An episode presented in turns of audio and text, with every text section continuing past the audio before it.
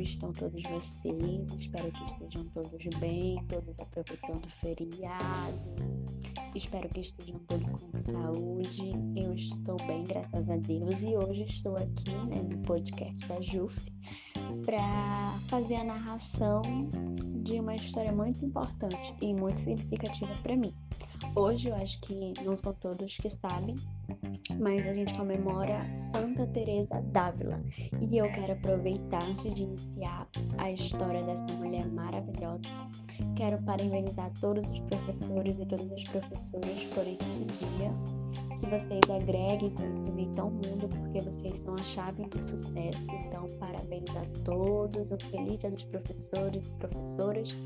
E um grande beijo da JUF, dos nossos jovens. Se alguém, se algum jovem tem mamãe ou papai professor, então já deixa aí o nosso feliz dia e o nosso abraço. E agora vamos lá falar um pouco de Santa Teresa.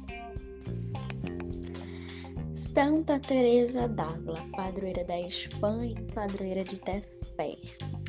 Santa Teresa ou Teresa de Jesus nasceu em Ávila, por isso o codinome de Santa Teresa de Ávila, porque foi a cidade em que ela nasceu lá na Espanha, no ano de 1515. Santa Teresa, desde pequena, ela se interessou por história de santos e ela sempre teve muita curiosidade para saber, principalmente sobre os santos mártires. Então ela sempre buscava livros, buscava ler sobre, buscava ouvir as histórias que as pessoas tinham para contar desses santos. E ela perdeu a mãe muito jovem e ela continuou sendo criada somente pelo pai. E aí, todo esse interesse, é, aos 20 anos, ela ingressou no Carmelo de Ávila, que era um convento lá dessa cidade e ela tinha uma sede de espiritualidade simples. Ela sempre preferiu assim a simplicidade, o objetivo, e ela sempre foi muito de entregar tudo a Deus. E aí ao longo de toda essa jornada, né, como freira, é, ela levou muito isso, a simplicidade e a humildade.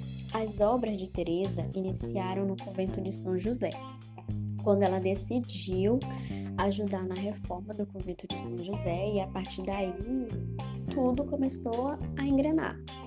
Teresa não parou mais. Teresa foi firme nas suas obras, continuou a fundar muitos outros conventos e fundou as ordens dos carmelitas, que era a ordem que ela fazia parte, né? A ordem do convento das carmelitas. Então, Santa Teresa era uma santa carmelita. E assim, Santa Teresa tinha o poder e tinha a necessidade de entregar tudo a Deus. Tudo ela deixava e ofertava a Cristo. Então, qualquer coisa que ela se disponibilizava a fazer, ela orava e, entregava. Cristo está nas suas mãos, está na sua vontade. E Santa Teresa tinha uma uma qualidade assim que todos nós deveríamos ter, mas nós não temos, que era paciência. Santa Teresa era muito paciente, muito paciente, tanto que em uma das suas orações é, ela clama por isso, por paciência. E aí Teresa, né, na sua jornada, não era diferente de ninguém, nem de Jesus Cristo. É, ela sofreu calúnias, incompreensões, foi ofendida, foi aprisionada, deixaram ela um tempo presa em um convento. Ela teve visões. Então, tudo isso fortalecia ainda mais a obra de Teresa. E em nenhum momento ela pensou em desistir. Pessoas poderosas tentaram derrubá-la e ela continuou firme e perseverante na sua vida, sabendo que tinha uma missão com Jesus Cristo. É, Santa Teresa foi tocada pelo olhar da imagem de Cristo sofredor e isso fez com que alimentasse ainda mais a espiritualidade dela. Teve um momento em que ela pensou que ela estava muito fraca de espírito, que só as obras e só as orações que ela estava fazendo não eram suficientes. Então, quando ela teve essa visão de ser tocada pelo olhar de Cristo sofredor na cruz, ela pensou que poderia ser por coisas que ela estava cometendo, por pecados que ela podia estar infringindo em algum momento e ela não sabia. Então isso fez com que ela tivesse a necessidade de viver, de vivenciar a espiritualidade com mais firmeza, com mais clareza, de estar assim, mais perseverante nas suas obras. muito inteligente, deixou diversas obras escritas, deixou diversas diversos livros, diversas histórias. E tudo isso, se vocês se aprofundarem, vocês vão gostar ainda mais de Santa Teresa.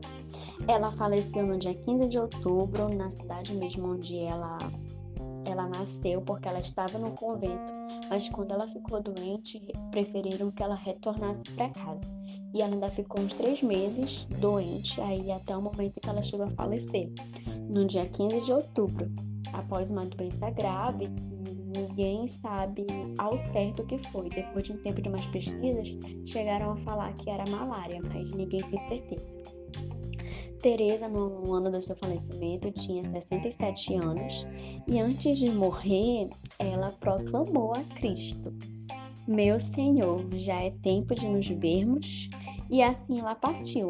Uma das mortes mais lindas do mundo, gente. Ela estava com o crucifixo na mão e disse exatamente isso, né? Meu Senhor, já é tempo de nos vermos e partiu, linda, plena e paciente. Então, e ciente de que ela tinha cumprido todas as obras, que ela tinha feito o seu máximo, não sofreu, se entregou, assim como ela entregou todas as suas obras, ela se entregou a Cristo e foi ao encontro dele, do seu amado.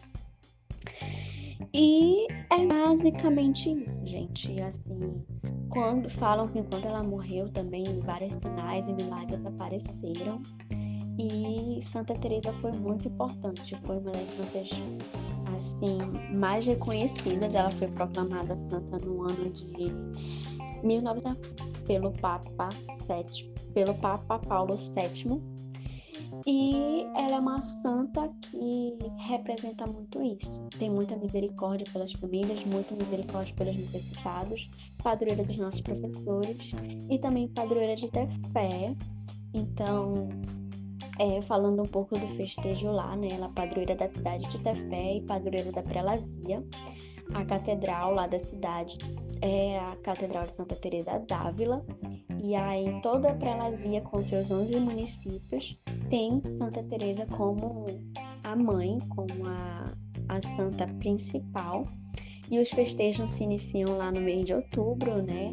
No dia 5 para o dia 6, na madrugada do dia 5 para o dia 6, acontece a alvorada de Santa Teresa. E aí no dia, no dia 6 começam as novenas lá na catedral, na igreja. E aí conta-se toda a história, sempre os, os responsáveis lá, né, o bispo e o pároco da catedral, costumam chamar um palestrante de fora, um padre ou, ou um bispo ou, ou, um diácono que possa pregar e fazer pregações sobre a vida de Santa Teresa durante as nove noites de novena. E aí as novenas vão do dia 6 ao 15 de outubro. Ai, mano, chega já dar uma saudade só de falar. É, participei muito, muitos anos da novena, sou devota de Santa Teresa. Santa Teresa assim é a mãezinha do lado depois de Maria, claro. E aí, como eu estava falando sobre o festejo, tem as novenas, tem o arraial e no dia 15 costuma-se ter a procissão, né?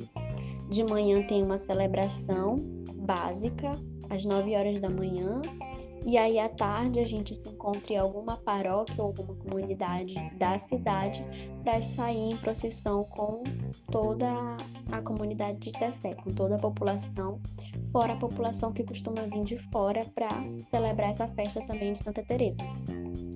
E aí é mais ou menos isso, gente. Vocês têm muito, a gente ainda tem muito a falar, mas se eu também for falar horrores da história de Santa Teresa, não tem podcast que aguente. Mas tem outra pessoa também que eu tenho certeza que ia adorar conversar com vocês sobre a história de Santa Teresa, que é o pároco lá da minha cidade de Tefé, que é o Padre Pedro. Então eu sei que ele também tem muito a ensinar para vocês. Se vocês tivessem a oportunidade, ah, eu queria trazer ele para falar. Mas tudo bem, não é possível. Mas é isso, gente. É, quero encerrar aqui com uma oração muito importante de Santa Teresa, tá? Que fala assim: Nada te perturbe, nada te amedronte. Tudo passa, a paciência tudo alcança. A quem tem Deus nada falta, só Deus basta.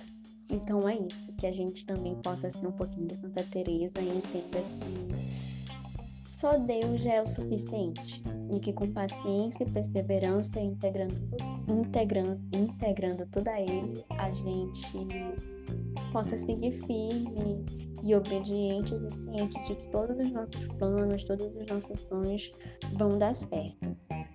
Espero que um dia vocês tenham a oportunidade de vivenciar o festejo de Santa Teresa e também que a gente possa falar outras vezes um pouco mais sobre as obras, sobre a história, sobre a sua jornada no, nas ordens das Carmelitas e em outros eventos, tá bom? Então é isso, gente, que a paciência tudo alcança, que Deus nos, nos bate.